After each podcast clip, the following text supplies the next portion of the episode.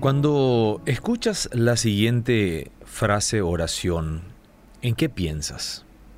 Mira que te he puesto en este día sobre naciones y sobre reinos, para arrancar y destruir, para arruinar y derribar, para edificar y plantar. ¿Qué te viene a la mente? Es un, sí, es un texto bíblico que lo sacamos de las escrituras. Esto está en Jeremías capítulo 1, versículo 10. Reflexionemos unos segundos en algunos detalles de esto. Hay un gran sector del cristianismo que ha creído que la propuesta del cristianismo es la de hermosear la vida que poseemos. ¿Te ha pasado eso? De esta manera, la persona que llega al arrepentimiento y se incorpora a la vida cristiana frecuentemente experimenta modificaciones muy leves en su vida. Aún después de muchos años de andar en los caminos del Señor, encontramos que son pocas las cosas que realmente lo diferencian del resto de la gente de la calle. La misión que el Señor le dio al profeta Jeremías en ese texto describe en términos muy gráficos en el texto y nos muestra que el ministerio involucra un cambio mucho más dramático y profundo de lo que pensamos. Vuelvo a leer el texto. Te he puesto hoy sobre naciones y reinos para arrancar y destruir, para arruinar y derribar, para edificar y plantar. Es que tenemos que entender que Dios no está en el negocio de emparchar vidas de hacerles una reparación mínima para que puedan luego continuar funcionando dentro del reino de Dios. Antes de que se pueda producir una tarea de edificación, debe ser removido todo aquello que no sirve. De esta manera, la tarea que se nos encomienda incluye la parte también negativa del proceso de reconstrucción, que es la de arrancar, destruir, arruinar y derribar. Fijémonos qué radical y terminante son estos términos. Es que nosotros no destruimos ni arruinamos aquello que tenemos intención de volver a usar. Solamente arrancamos y derribamos aquello que ya no nos sirve más.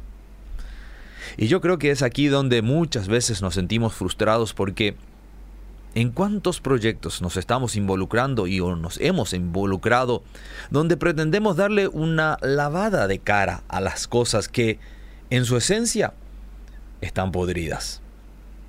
Son muchas las técnicas y las metodologías que el mundo de hoy nos venden y los expertos nos ofrecen para que hagamos ciertos cambios de apariencia.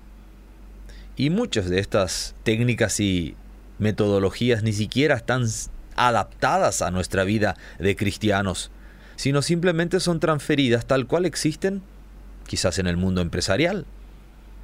Muchos son los cristianos que quieren retener todas las comodidades y modalidades del mundo mientras viven una vida espiritual, predecible y sin sabor alguno.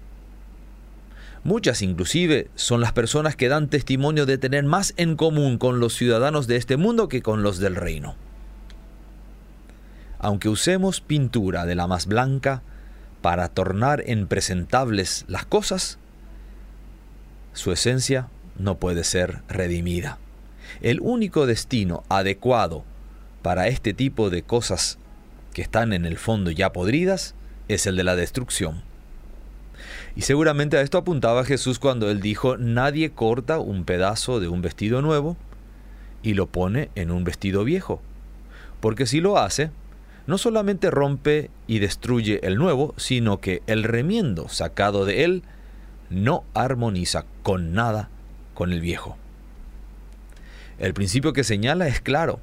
Llega un momento en el que el vestido viejo está tan desgastado que no vale la pena repararlo.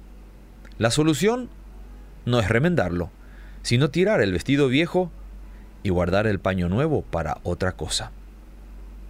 El apóstol Pablo nos señala que somos sepultados juntamente con Jesús para muerte por el bautismo, a fin de que como Cristo resucitó de los muertos por la gloria del Padre, así también nosotros andemos en vida nueva. Querido oyente, querida oyente, nuestro destino espiritual, cuando llegamos a Cristo, no es el de entrar en un taller de chapería y pintura.